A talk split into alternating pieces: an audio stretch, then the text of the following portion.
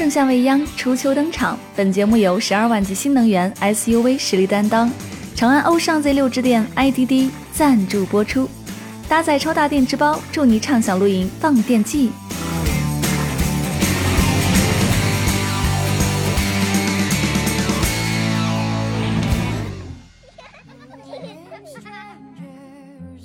世界多美妙，生活多绚丽。是啊。生活不止眼前的苟且，还有诗和远方的田野。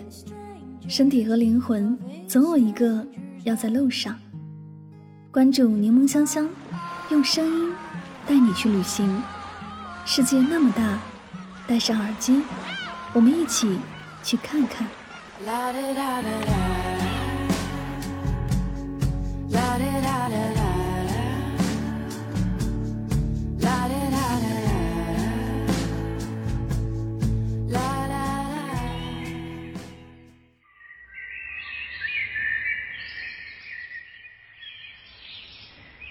世界那么大，我想去看看。欢迎收听《带上耳朵去旅行》，我是主播柠檬香香。今天的节目，我们一起来寻找中国最美秋色。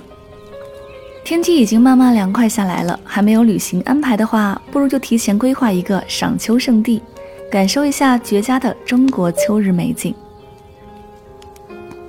长白山雨脉由东向西绵延至吉林蛟河县内的拉法山。红叶谷就在拉法山国家森林公园内，长达五十多公里的山谷中长满了落叶松、枫树等十余树种。深秋时节，形态繁多、色彩错落的红叶遍布山谷。二零一零年，红叶谷被中国国家地理杂志评选为中国十大秋色第三名。观山归来不看峰，每年九月底至十月上旬，漫山遍野的红叶早已成了关山门的招牌风景。引来人潮。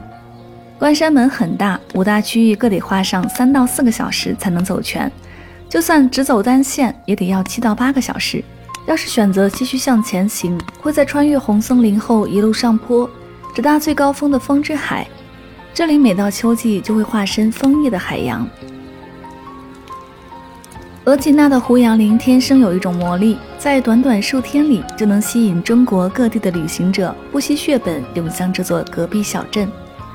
每年九月底至十月中旬，四十四万亩原始胡杨林将额济纳变换为金色世界，一条三幺二省道串起最美的景色。从一道桥到八道桥约三十公里的道路两旁都是连绵的胡杨林。黑河蜿蜒流过，水面倒映着绚丽的色彩。到了八道桥，眼前风景已经成为沙漠一片。秋季来阿尔山国家森林公园最为推荐两个地方，一个是白狼风景区，另一个是好森沟国家森林公园。白狼峰海拔一千五百一十一米，山高林密，半山腰以下皆是原始森林，有着落叶松林、白桦林。以及大兴安岭地区少见的黑桦木林。入秋之后，则是满目金黄，景色十分壮美。自驾车可以直接开进景区，沿着盘山水泥道一路穿行在林间，抵达半山腰的观景平台之后，再爬一千级台阶便可登顶。台阶下步道旁全部都是碎石，据说可能与早期的冰川运动有关。峰顶视野非常的开阔，可以尽情的欣赏大兴安岭浩瀚的林海。米亚罗的看点是红叶，而这一景观只在十月底至十一月初出现，所以其他时间几乎没有去的必要。秋天沿着杂古瑙河行驶，两岸都是满山遍野的红叶，尤其以米亚罗镇和镇子往东五公里左右的芦干桥一带，红叶最为绚丽。温泉火山是腾冲的名片，可腾冲拥有的并不止于此。春天有大树杜鹃和山花，夏天有北海湿地的鸢尾若海，秋有银杏村灿然铺金，冬有明媚的蓝天暖阳配温泉。和顺古镇石板路上的早市充满生活气息，老宅深院里的西洋物件足以令人啧舌。市区与乡间的文庙文昌宫、古佛寺傲然屹立。在这里躲进秋天里，再合适不过了。红叶谷最佳观赏期只有每年九月末至十月末，短短一个月左右。通票包含红叶谷、庆岭风景区、谷中谷和谷外谷四个景点，范围较大。想要全部游览，需要自驾或者包车。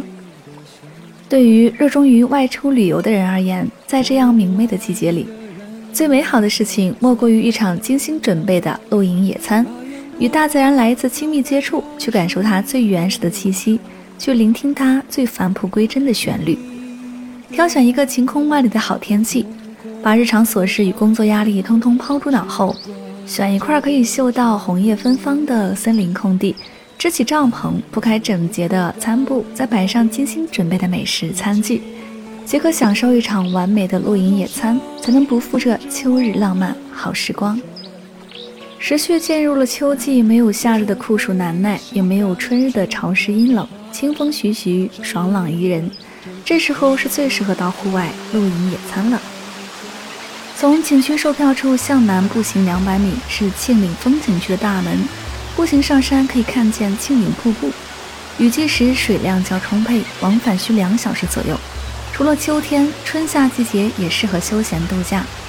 秋季自然是登山赏红叶的好时节，不过也有很多事项需要注意。登山前，中老年人和慢性病患者要做全身的身体检查，以免发生意外。不要在天未亮时登山。秋季清晨气温低，室内外温差很大，受到冷空气的刺激，容易诱发心脏病或高血压。尤其是老年人啊，一定要注意。休息的时候呢，不要坐在潮湿的地上或风口处。出汗时可稍松衣领，不要脱衣摘帽，以防伤风受寒。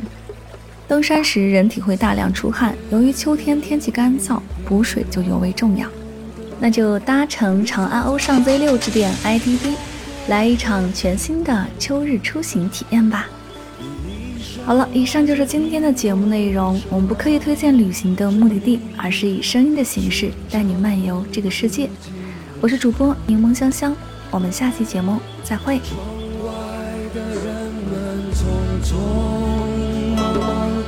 把眼光丢在潮湿的路上，你的无辜。过空空的房间，时光就变成了烟。爱人，你可感到明天已经来临？码头上停着我们的船，